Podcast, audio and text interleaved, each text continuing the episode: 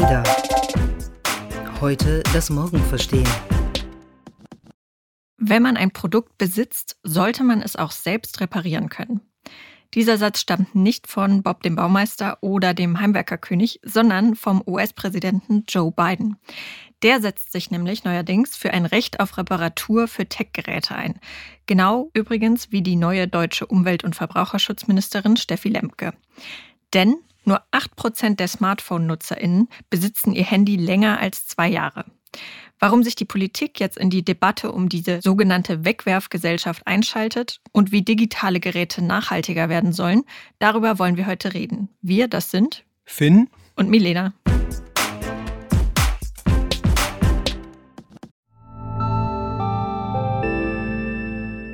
Werbung. Dein Cloud-Account wurde deaktiviert. Bitte neu anmelden. So oder so ähnlich könnte eine Mail bei dir im Postfach heißen, aber hinter der Webseite, hinter dem Formular steckt kein Tool, sondern ein Phishing-Angriff. Betrüger kommen so an die sensiblen Daten deiner Company und unser Partner SoSafe hilft dir dabei, um das menschliche Sicherheitsrisiko bei Cyberattacken zu minimieren. In den letzten drei Jahren hat nämlich jedes zweite Unternehmen einen erfolgreichen Cyberangriff erlebt und Firmen investieren zwar Zeit und Ressourcen in Firewall und Technik, aber 85% aller Datenschutzvorfälle sind tatsächlich auf den Faktor Mensch zurückzuführen. Und SoSafe hilft durch verhaltenswissenschaftlich fundierten E-Learning, Gamification, intelligenten Angriffssimulationen, Risikoanalysen und Auswertungen dabei eine Human Firewall in deinem Unternehmen aufzubauen. Wenn ihr es testen wollt, auf sosafe.de/slash omr könnt ihr euch kostenlos für eine eigene individualisierte Phishing-Simulation anmelden. Also einfach mal testen, wie eure Klickrate im Unternehmen wäre auf solche Mails. Bisherige Unternehmen hatten da zum Beispiel 30 Prozent. Ihr könnt gucken, ob euer Unternehmen über- oder unterbietet. Alle Infos auf sosafe.de/slash omr. Werbung Ende. Bevor wir loslegen, ein kleiner Aufruf. Das hier ist unsere 98. Podcast-Folge. Das heißt, in der übernächsten Episode feiern wir Jubiläum. Für die 100. ADA-Podcast-Folge wollen wir von euch wissen, was waren eure Lieblingsthemen, was interessiert euch besonders und was wünscht ihr euch von uns. Schickt uns eine Sprachnachricht an editors at join-ada.com. Sag mal, Milena, wie lange hast du eigentlich dein aktuelles Smartphone schon? Ähm, das kann ich dir ziemlich genau sagen, seit etwas mehr als zwei Jahren. Ich habe nämlich neulich eine Mail bekommen, dass mein Vertrag ausläuft und dass ich mir jetzt auch ein neues Handy zulegen könnte und habe mich aber entschieden, das erstmal zu behalten. Und du? Ich habe äh, mein Handy auch schon als, seit etwas mehr als zwei Jahren und fühle mich damit eigentlich ganz gut, weil es so ist ja schon länger so vom Gefühl her. Wir haben ja gerade gehört, 8%. Wir gehören zu den geringen 8%, die ihr Handy länger als 24 Monate besitzen in Deutschland. Aber auf der anderen Seite zeigt es vielleicht auch so ein bisschen die Problematik, über die wir heute sprechen möchten, dass man sich damit irgendwie gut fühlen kann, obwohl es auch nur zwei Jahre sind. Ich weiß nicht, wie lange hast du deine aktuelle Waschmaschine? Uff, äh, Waschmaschine bestimmt schon fünf Jahre oder so. Aber die kaufe ich mir auch wirklich deutlich seltener neu als Smartphones. Da sind aber auch die Entwicklungssprünge nicht mehr so krass, habe ich das Gefühl. Aber die würde ich auch am ehesten dann erstmal versuchen zu reparieren, wenn damit was ist. Und dein Smartphone eher nicht? Ah, sollte man natürlich auch, aber ich weiß, also da ist man dann doch immer so ein bisschen geneigt zu überlegen, hm, es gibt ja jetzt auch ein neueres Modell, was irgendwie noch ein bisschen mehr kann. Lohnt sich das jetzt noch, das zu reparieren oder holt man sich dann vielleicht ein neues. Und genau darüber wollen wir heute sprechen. Vielleicht auch über eine gewisse Kultur des Reparierens und warum es so wichtig ist, dass sie zurückkehrt, eigentlich in unseren Alltag und unser Wirtschaftsleben.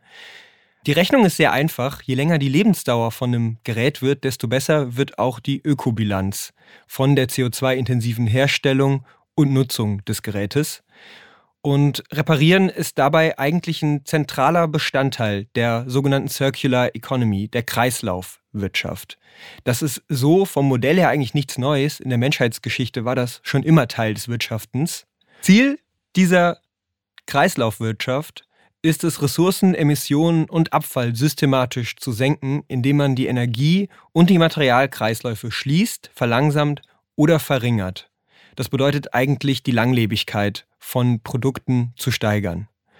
Und das Mittel, um das zu erreichen, diese Kreislaufwirtschaft, ist das Design, die Instandhaltung, die Reparatur, die Wiederverwendung, das Refurbishing und das Recycling. Und jedes dieser Mittel ist unterschiedlich effektiv, wenn es darum geht, wie nachhaltig es für diese gesamte Kreislaufwirtschaft ist.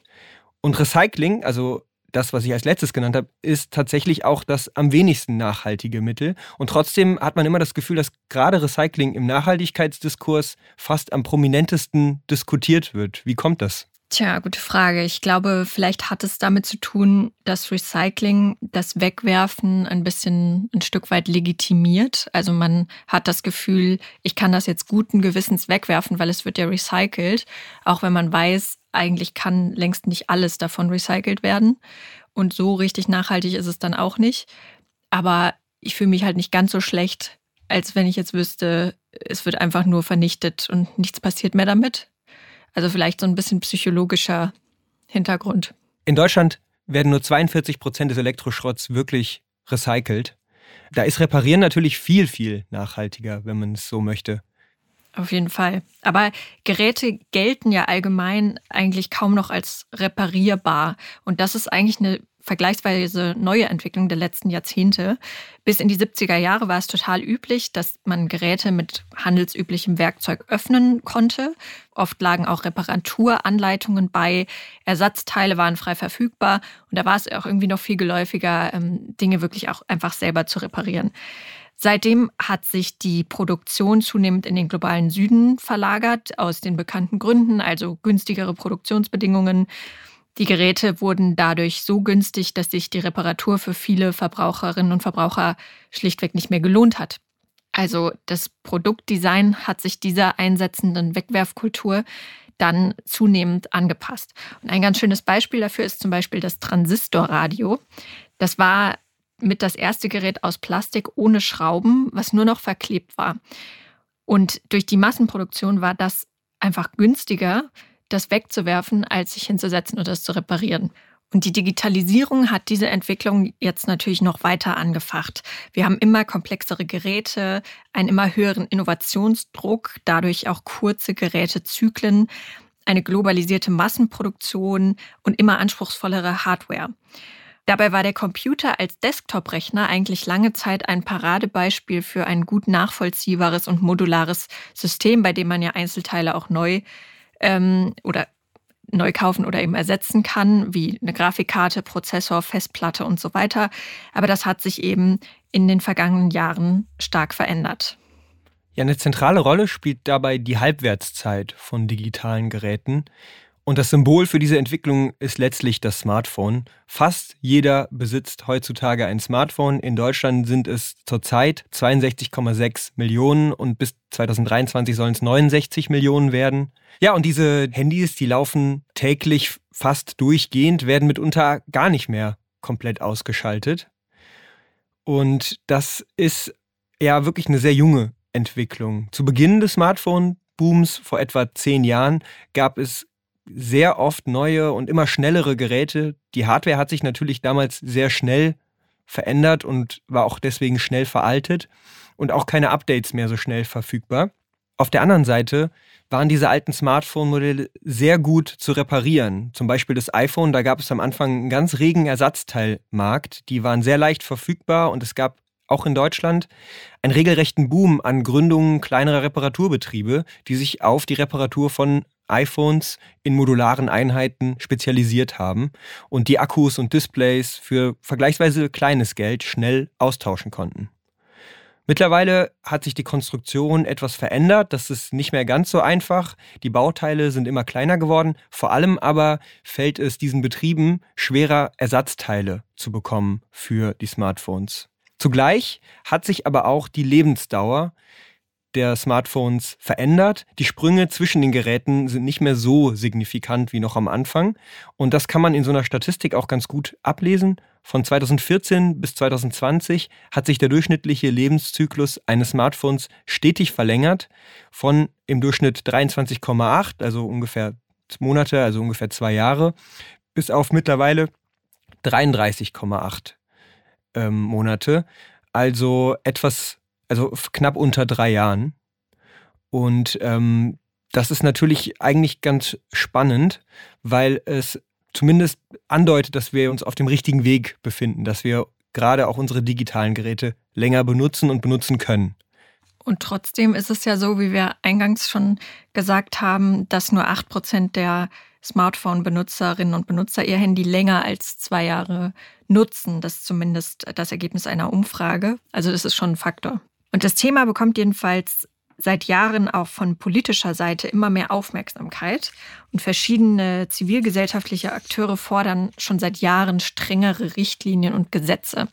Und einer dieser Akteure ist der gemeinnützige Verein Runder Tisch Reparatur. Steffen Wangerow ist Vorstandsmitglied des Vereins und außerdem Geschäftsführer eines traditionsreichen Reparaturbetriebs. Und wir haben ihn mal gefragt, was seine Erwartungen an die Politik eigentlich sind. Die Hauptforderungen sind äh, fairen Zugang zu Ersatzteilen.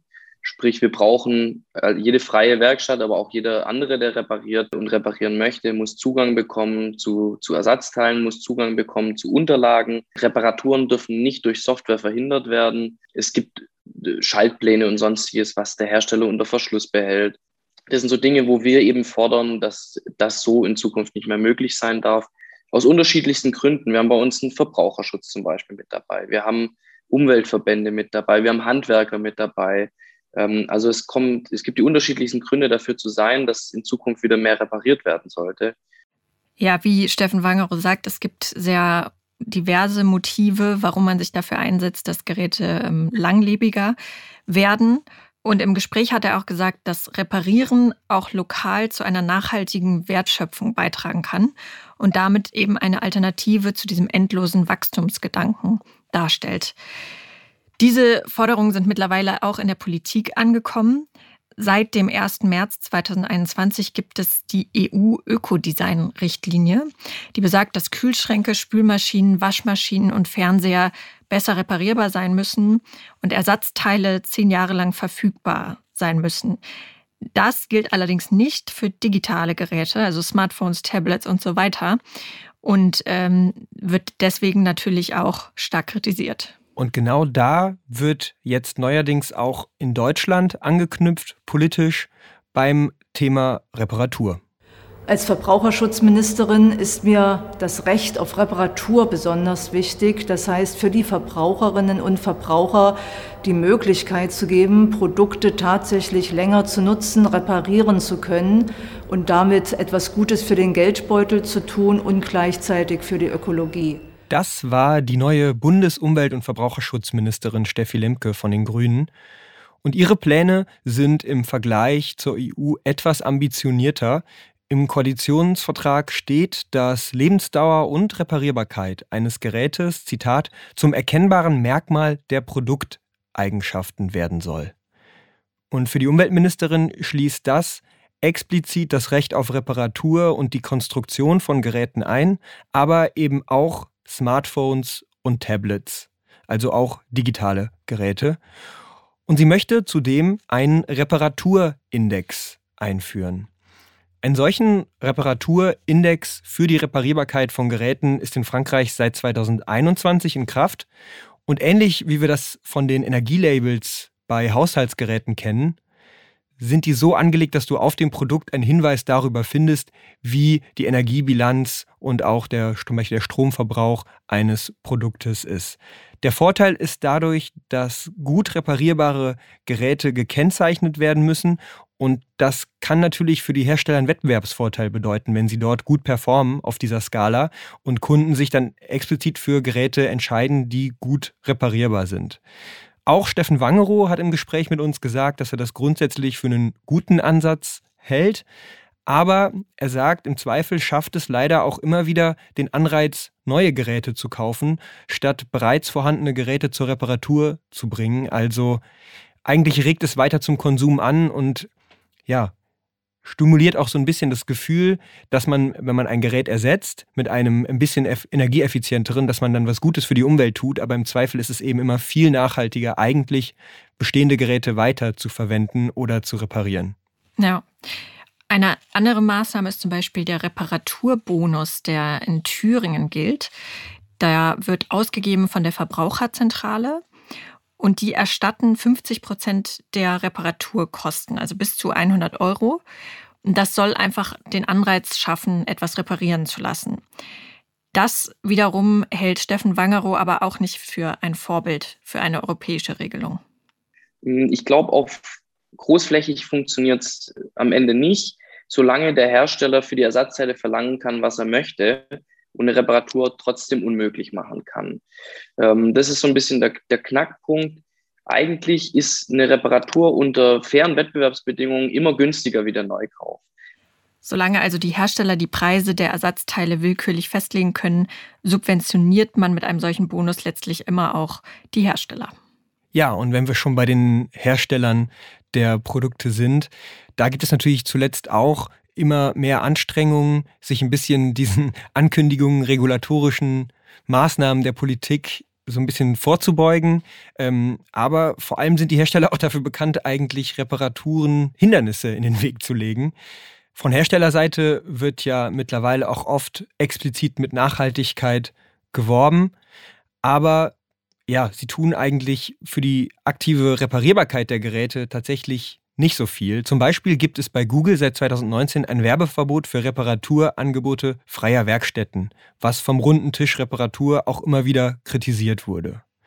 Dazu kommen auch Softwarebarrieren, so wie Steffen Wangerow das schon angedeutet hat, die Reparaturen kategorisch verhindern. Zum Beispiel bei Apple, da hat man im Herbst von einem Softwarefehler erfahren, als aufgedeckt wurde, dass es eben Software gibt, die Reparatur äh, verhindert. Man hat dann eben so getan, als sei das ein Fehler. Kann man natürlich jetzt im Nachhinein nicht äh, nachweisen. Aber vor allem hat man in der Folge öffentlichkeitswirksam angekündigt, dass man es künftig technikaffinen Kunden ermöglichen möchte, ihre Geräte selbst zu reparieren, indem man einfache Ersatzteile zur Verfügung stellt und auch die Baupläne oder Anleitungen dafür einfacher zugänglich macht.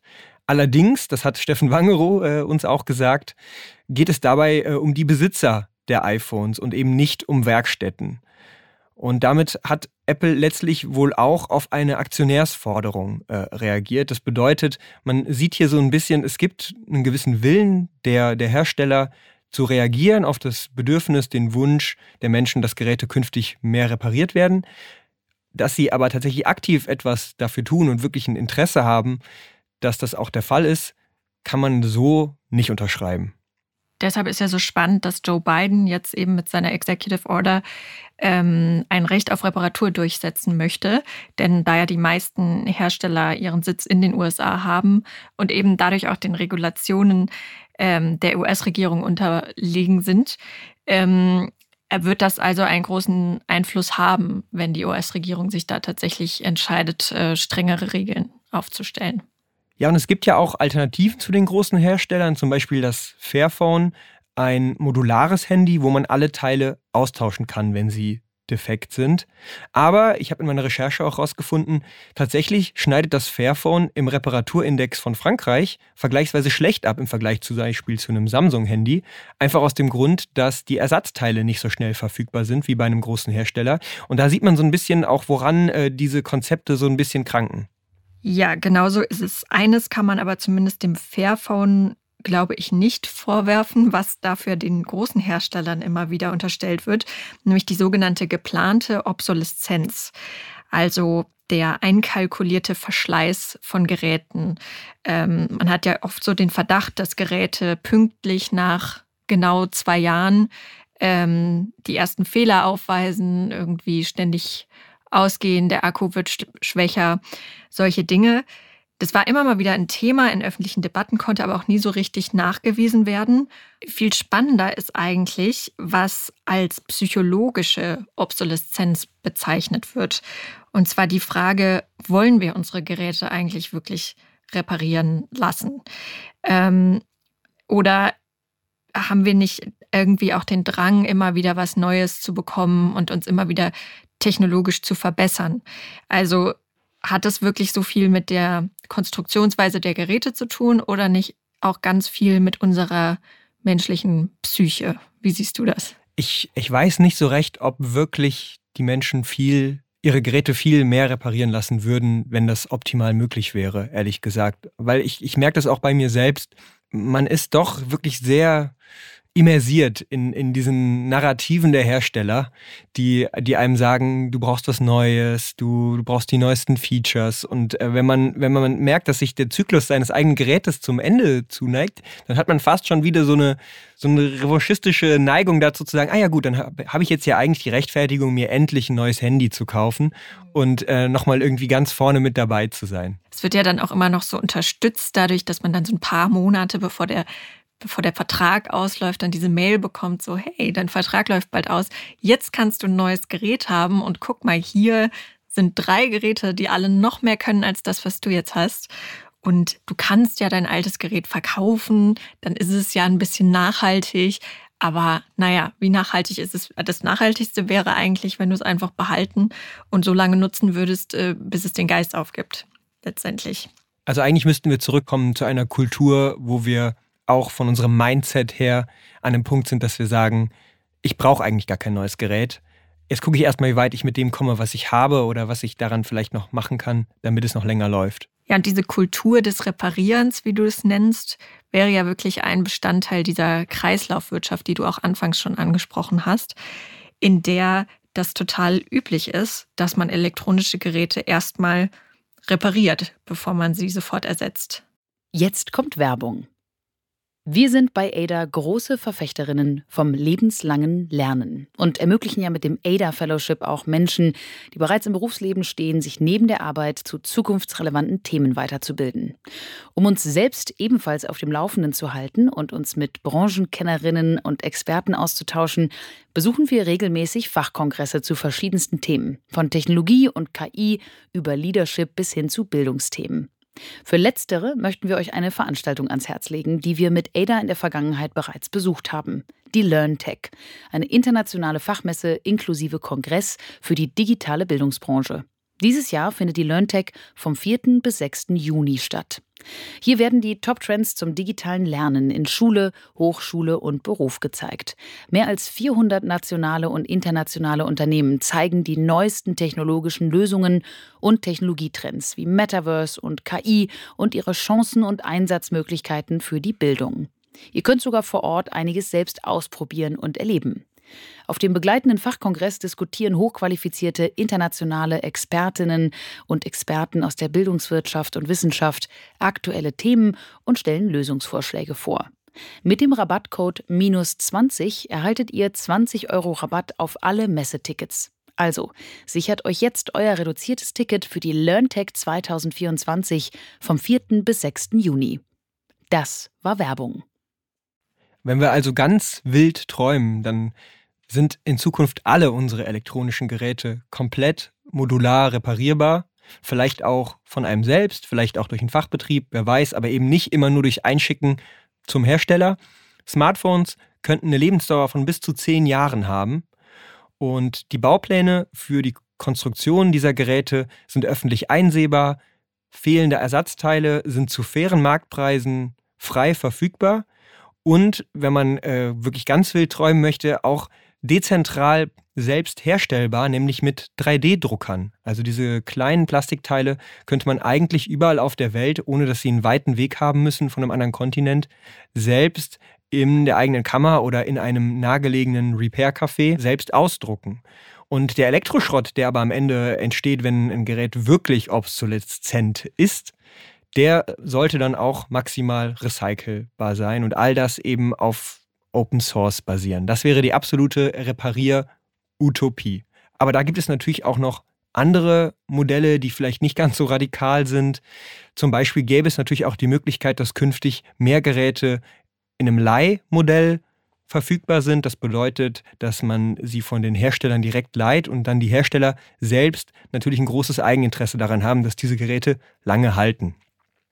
Eine andere Möglichkeit wäre, dass man einfach auch Softwareverbesserungen stärker als Innovationen framed und sich einfach nur erfreut, wenn ein Update-Zyklus dazu führt, dass auch der letzte Mac nochmal ein bisschen fresher aussieht und das neueste Betriebssystem darauf läuft. Und ähm, ja, das ist natürlich dann möglich, wenn die Hardware-Veränderungen von Geräten einfach nicht mehr so riesig sind. Du meinst, dann würde ein Software-Update so beworben wie das neue iPhone auf Plakaten in der Innenstadt, wo es einen blinkenden Werbeanzeigen. Ja, warum nicht? Weil äh, ich bin auch immer wieder erstaunt, äh, wenn ich ein Update mache, was dann plötzlich wieder für neue Funktionen möglich sind, die vorher nicht da waren. Ja, und es zeigt ja auch eigentlich, wie viel Macht so ein Software-Update hat und wie viel Macht die Hersteller eigentlich haben, auch die bestehende, mit der bestehenden Hardware die Situation tatsächlich zu, ver zu verbessern und neue Funktionen zu implementieren. Ja, und ähm, zugleich ist es natürlich so, dass wir vielleicht auch ein bisschen weg müssen von dieser Konsumgesellschaft. Zum Beispiel, wenn man nach Geräten recherchiert, dann sollte vielleicht auch schon, bevor man irgendwie zu irgendwelchen Seiten geleitet wird, auch auf Reparierbarkeit hingewiesen werden. Das hat Steffen Wangerow in unserem Gespräch auch nochmal betont. Ich sag mal, Google ist, ist zwar ein, ein privater Konzern, er funktioniert aber wie eine Infrastruktur.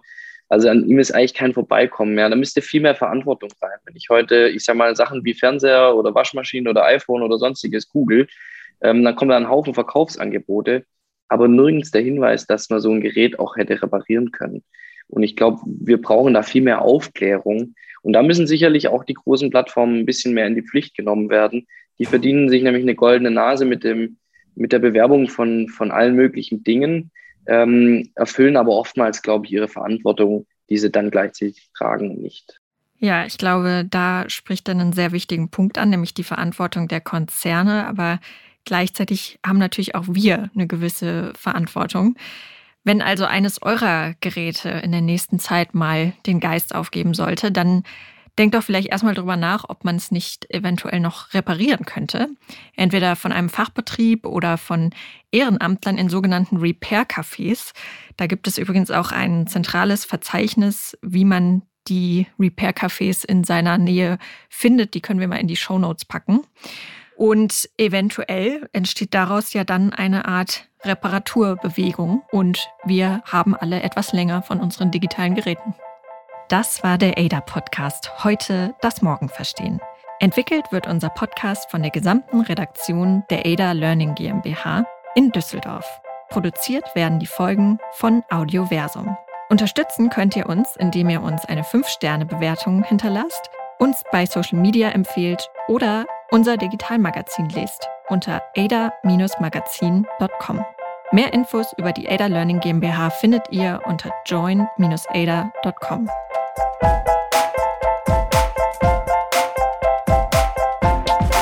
Ada. Heute das Morgen verstehen.